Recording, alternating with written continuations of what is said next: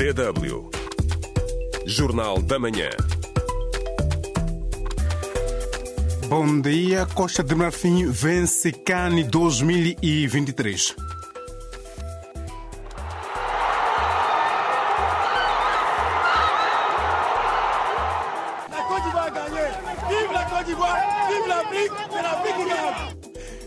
Está paralisado o transporte de mercadorias entre Angola e República Democrática do Congo. Tudo fizemos em matéria negocial, no sentido de não chegarmos ao extremo. Mas infelizmente as autoridades aduaneiras do Congo fizeram sempre dos ouvidos o mercador Ainda nesta emissão, não perca mais um episódio da nossa radionovela Learning Bahia, Aprender do Ouvido. Hoje é segunda-feira, 12 de fevereiro de 2024 e este é o Jornal da Manhã da DW, com a apresentação de Amos Fernando e edição de Madalena Sampaio. Para já, votos de uma boa sintonia. Caiu o pano sobre a 34ª edição da Taça Africana das Nações CAN 2023, com a vitória da Costa de Marfim, anfitriã da competição que bateu na final a Nigéria. 2 a 1 foi o resultado final. Era a consagração de um campeão improvável que fez acreditar a todo mundo que a sorte e a resiliência andaram de mãos dadas com os costa-marfinenses. No derradeiro jogo da final, entrou melhor a Nigéria, que abriu o marcador aos 38 minutos da primeira parte com golo de William Trosse Ekong de cabeça.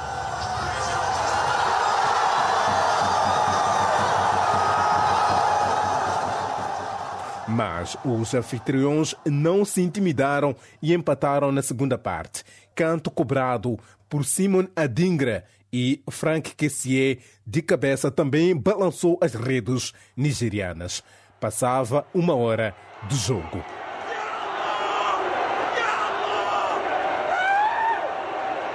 Nove minutos do fim, Sebastian Haller, que havia marcado o único tento que qualificou a Costa de Marfim para a final, voltou a fazer história. Marcou o golo da consagração, 2 a 1 festa rija nas bancadas e pouco oxigênio para aguentar tamanha emoção.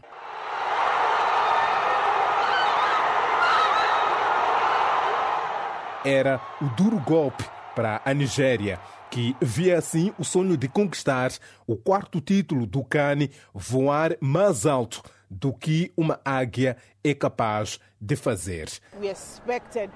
Esperávamos ganhar, mas no final do dia ganhas ou perdes.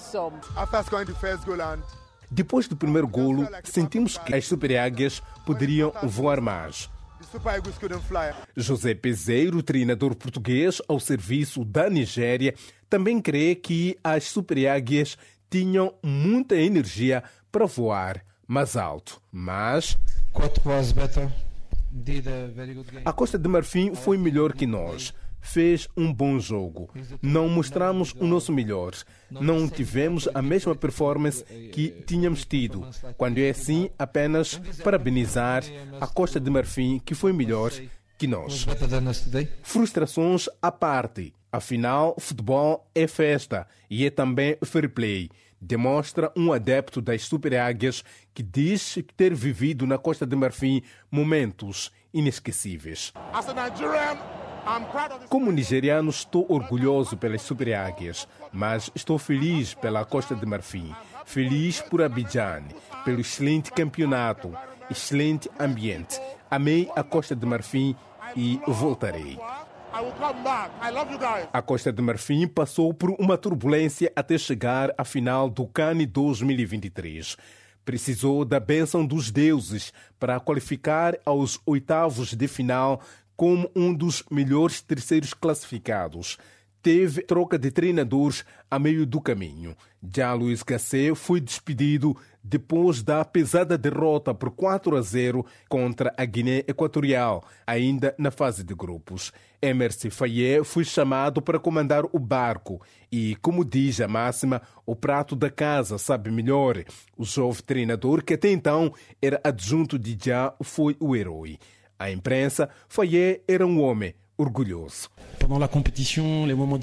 Foi uma prova difícil por tudo que passamos, mas chegar até aqui é um momento extraordinário. C'est c'est extraordinaire. La Côte d'Ivoire a gagné. Vive la Côte d'Ivoire, vive l'Afrique, c'est l'Afrique qui gagne. E este é o tema que puxamos para o nosso espaço do 20 de hoje e queremos saber qual é a sua opinião sobre o último Cani que terminou este domingo na Costa de Marfim. Gabriel Panganhani, Jai, Cesaltino Calavene, Dionísio Paulo, Luís da Costa e Eusébio Antônio dizem que este foi o melhor Cani de todos os tempos. Kineto Mindi considera que este foi um cano fantástico, tanto em termos de organização como exibição das equipas, em que houve grandes surpresas das formações lusófonas Cabo Verde, Angola, Moçambique e Guiné-Bissau. E para Juscelina Ferreira foi um super cane e diz que está orgulhosa pela Mama África. Mais comentários mais adiante neste jornal. Pode responder à pergunta do dia no Facebook da DW África. facebook.com barra DW Português. Estamos à espera das suas reações.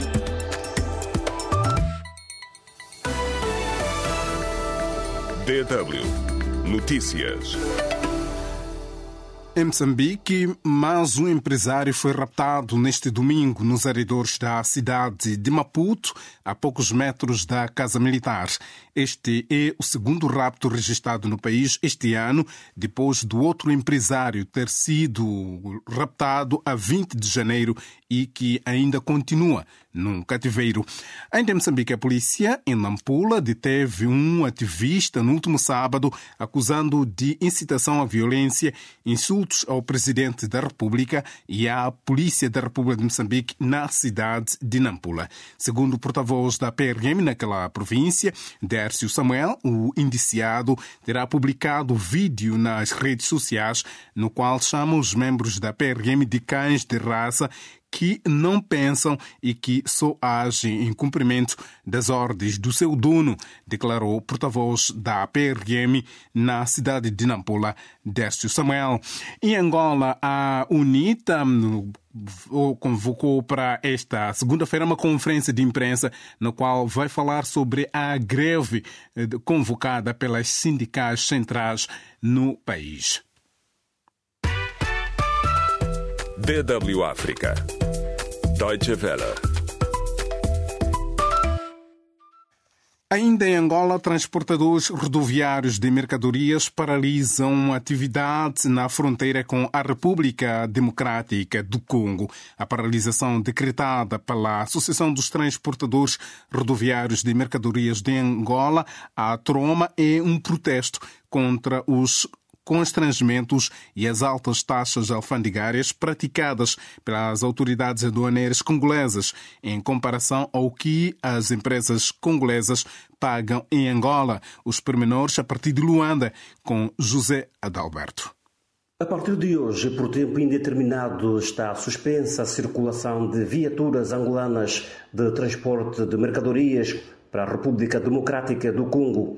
A decisão por tempo indeterminado é da Associação Angolana dos Transportadores Rodoviários de Mercadorias de Angola, Troma. Entrevista a DW Antônio Gavião Neto, presidente de direção da Associação dos Transportadores Rodoviários de Mercadorias de Angola, Troma, fez saber que a paralisação é motivada pela falta de consenso com as autoridades da República Democrática do Congo no sentido de uniformizar as taxas aduaneiras praticadas nos dois países. Tudo fizemos em matéria negocial, no sentido de não chegarmos ao extremo. Mas infelizmente as autoridades aduaneiras do Congo fizeram sempre os ouvidos do mercador e fomos obrigados a tomar essa decisão drástica, mas necessária para que se imponha a ordem de reciprocidade entre o Congo e Angola. Segundo o responsável, os transportadores congoleses, ao entrarem no território angolano, pagam por cada caminhão uma taxa equivalente a 50 dólares, cerca de 46 euros, ao passo que os angolanos que entram na RDC desembolsam cerca de 4 mil dólares por caminhão, cerca de 3.700 euros. Os prejuízos são insustentáveis. A paralisação por tempo indeterminado vai ter um forte impacto na tesouraria dos dois países. Em Angola, a província de Cabinda é a que mais vai ser afetada pela medida. O enclave depende em 70% dos produtos que chegam à fronteira com a RDC. Ouvido pela DW África, Henrique Bitedi, secretário do Comércio e Indústria de Cabinda, fala de um cenário difícil para a província, mas necessário tendo em conta a disparidade das taxas cobradas. Nós estamos a falar de um protocolo eh, comercial win-to-win. Temos a parte angolana temos a parte da República Democrática do Congo. Não é normal a República Democrática do Congo nos cobra muito mais em relação àquilo que o nosso país cobra. Temos que entender que é um mal necessário. É preciso que, que haja sacrifícios para que todos, eh, no dia seguinte, nos sintamos bem. Enquanto se verificar a paralisação, Henrique de Tedi insta as empresas do setor dos transportes marítimos a preencher um espaço criado. É fundamental que nós internamente encontremos mecanismos para que se possa preencher o vazio que a fronteira Lulufo vai trazer durante o tempo da paralisação. Isso implica que há uma, uma oportunidade de negócio para a Cecil Marítimo rever a quantidades de catamarãs, a quantidade de ferbotes e o tempo, as vezes que circulam na nossa província. A DW, José Roberto. DW Notícias. No plano internacional, saiba que pelo menos 52 pessoas morreram em Rafah, no sul da faixa de Gaza, na sequência de vários ataques aéreos israelitas. Acusaram hoje uh, o Ministério da Saúde de Gaza, controlado pelo grupo islamita palestiniano Hamas. O Ministério diz que os ataques atingiram 14 casas e três mesquitas em diferentes áreas de Rafah, junto à fronteira com o Egito. O exército um, israelita, no entanto, anunciou o resgate em Rafah, no sul da faixa de Gaza, de dois israelitas feitos reféns durante o ataque do movimento islamita palestiniano Hamas no solo israelita em outubro do ano passado. O Senado norte-americano deu ontem um passo crucial para adotar um pacote de ajuda de 95 mil milhões de dólares para a Ucrânia Israel e Taiwan, que está parado há meses no Congresso com 67 votos para esta votação processual, o Senado indica que tem os votos necessários para aprovar este pacote de 88 mil milhões de euros numa data posterior ainda não determinada, embora vá enfrentar uma forte oposição dos membros republicanos da Câmara dos Representantes, escreveu ontem a agência francesa de notícias à France Press. O secretário-geral da NATO, Jens Stoltenberg, advertiu neste domingo para comentários que minam a segurança na sequência das declarações de Donald Trump que eh, levantou a hipótese de deixar de defender os países da Aliança Atlântica, cujas contribuições financeiras sejam insuficientes. Por seu turno, o presidente norte-americano Joe Biden considerou de angustiante e perigosos os comentários de Donald Trump por entender que encorajaria a Rússia a atacar os países da NATO se não pagassem a sua parte. Já a seguir, acompanhe mais um episódio da nossa radionovela Learning Bahia Aprender do ouvido. Boa escuta. DW Learning by Ear Aprender de ouvido.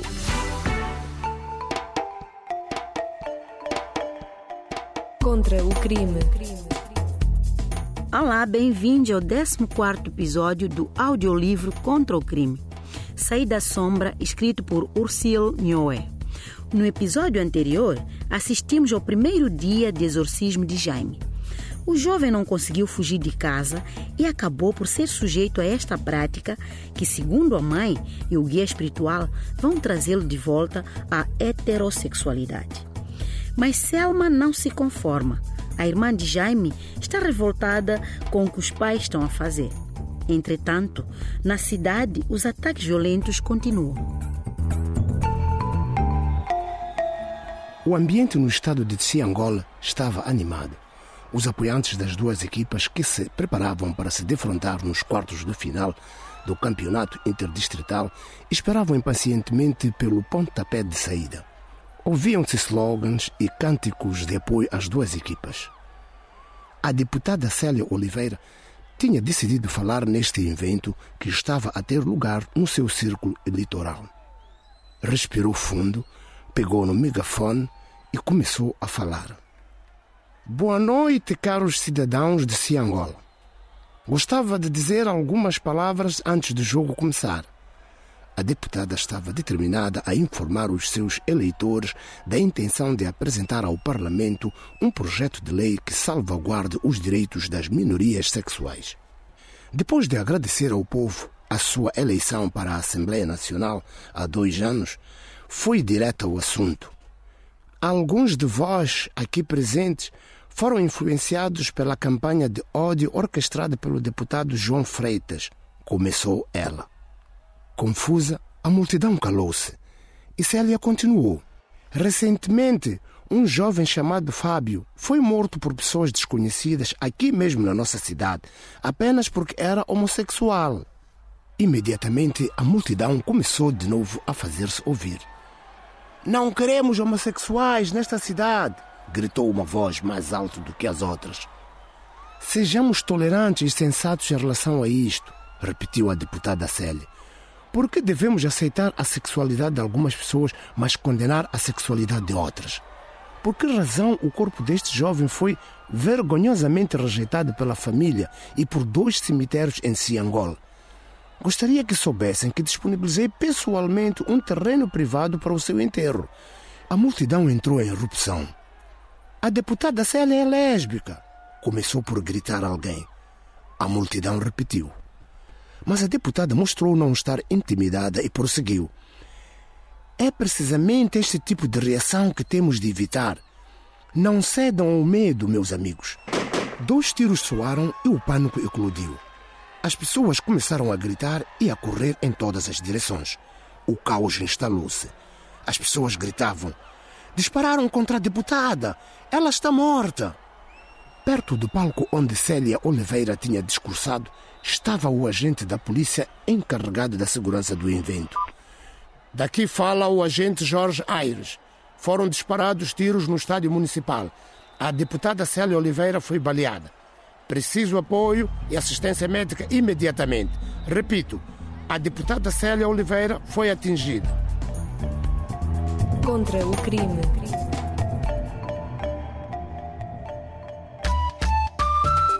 DW Espaço do Ouvinte.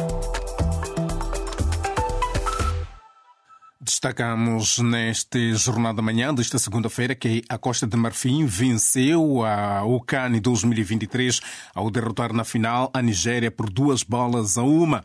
Com este triunfo, os elefantes igualam as super-águias com três títulos cada. William Trosse Ekong, da Nigéria, foi eleito o melhor jogador. Gelson Dalla, de Angola, o segundo melhor marcador, atrás de Emílio Nsue, da Guiné Equatorial, e Rowan Williams, da África do Sul Sul foi o melhor guarda-redes. E nós perguntamos qual é a sua opinião sobre este último CAN que terminou neste domingo. Gênio Simbini diz que a Europa deveria aprender com a África. Lírio Machado a parabeniza a Costa do Marfim pela vitória e a Nigéria pelo esforço e diz que posso dizer que este foi o melhor CAN de sempre. Para Manuel Maleve foi o campeonato emocionante. Parabéns à CAF pela linda organização da prova. Nelson Também diz que foi o melhor campeonato e sugere que os vencedores deveriam ter qualificação direta para o próximo Mundial. E Ju... Márcio Júnior entende que foi um bom campeonato na fase de grupos, mas nas eliminatórias houve muito favorecimento para a equipa de arbitragem a favor da Costa de Marfim. E assim colocamos ponto final ao Jornal da Manhã desta segunda-feira, hoje, 12 de fevereiro de 2024. Este jornal teve a apresentação de Mois Fernando, edição de Madalena Sampaio. Já sabe, hoje é 12 de fevereiro, é Dia Mundial contra o recrutamento de crianças e soldados. Eu volto a estar consigo amanhã. Até lá, tenha uma boa manhã de segunda e uma boa semana.